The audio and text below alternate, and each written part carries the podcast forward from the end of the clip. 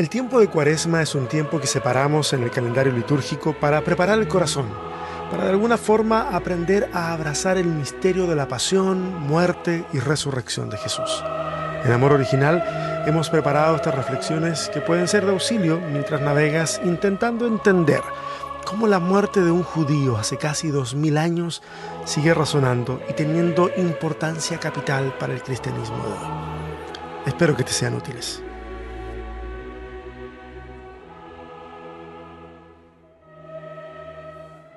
Marcos y ninguno de los evangelios nos informa sobre lo ocurrido en sábado.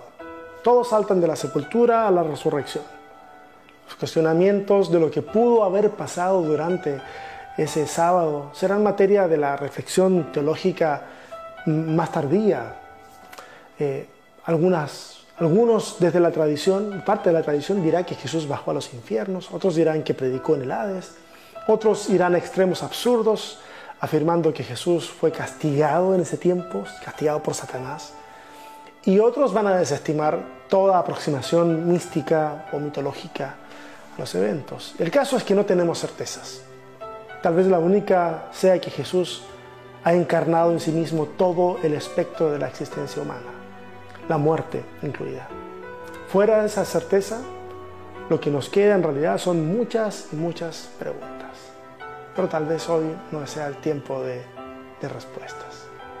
Hace años hice una teoficción, un relato ficticio que mezcla imaginación y teología, hablando como desde los discípulos. Se los comparto. Hoy es sábado. Los rayos del sol no trajeron consigo esperanza. No alumbraron nada importante. Una noche eterna y oscura habría sido mejor. Hoy es sábado y es inevitable pensar y preguntarnos ¿Esto es todo? ¿En eso terminaron el llamado, los milagros, las señales? Cuando le escuchábamos decir, toma tu cruz, jamás pensamos que se refería a una cruz de verdad. Nuestros afanes por saber quién sería el mayor ya no tienen sentido. Él le daba sentido a todo y ya no está. No sabemos qué nos pasó. En el momento más difícil le dejamos solo todos dijimos que allí estaríamos, que iríamos hasta la muerte con Él, pero todos lo abandonamos. Hoy es sábado. No podemos olvidar su mirada mientras oíamos. Parecía que nos decía, tranquilos, lo sabía, aún les amo, no lo duden. Hoy es sábado. Es poco lo que podemos hacer, pero para mañana necesitamos un plan, ver qué sucederá con nuestras vidas. Por ahora estamos juntos, pero ¿Qué sentido tiene que nos comportemos como un grupo de discípulos si ya no está el Maestro? Hoy es sábado. De seguro los principales sacerdotes, el Sanedrín y todos los que conspiraron contra Jesús irán tras nosotros. Es preciso desaparecer por un tiempo, agachar la cabeza y regresar a lo que nos queda de nuestras vidas, vidas normales antes de que Él irrumpiera en ellas. Hoy es sábado.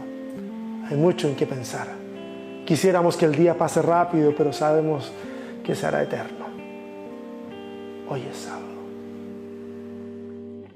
Saben, hay situaciones en las que no quedan espacios para muchas explicaciones, solo para lamentos.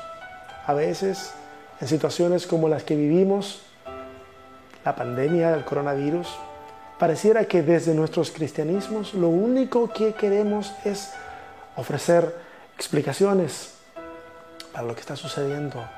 Recorremos todo el rango de explicaciones, desde el Dios es el que castiga hasta esta es una oportunidad que Dios nos da. Para todos los puntos intermedios los cubrimos.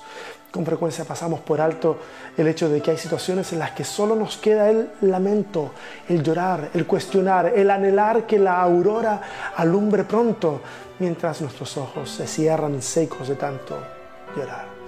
Sí, hoy es sábado. Mañana puede que las cosas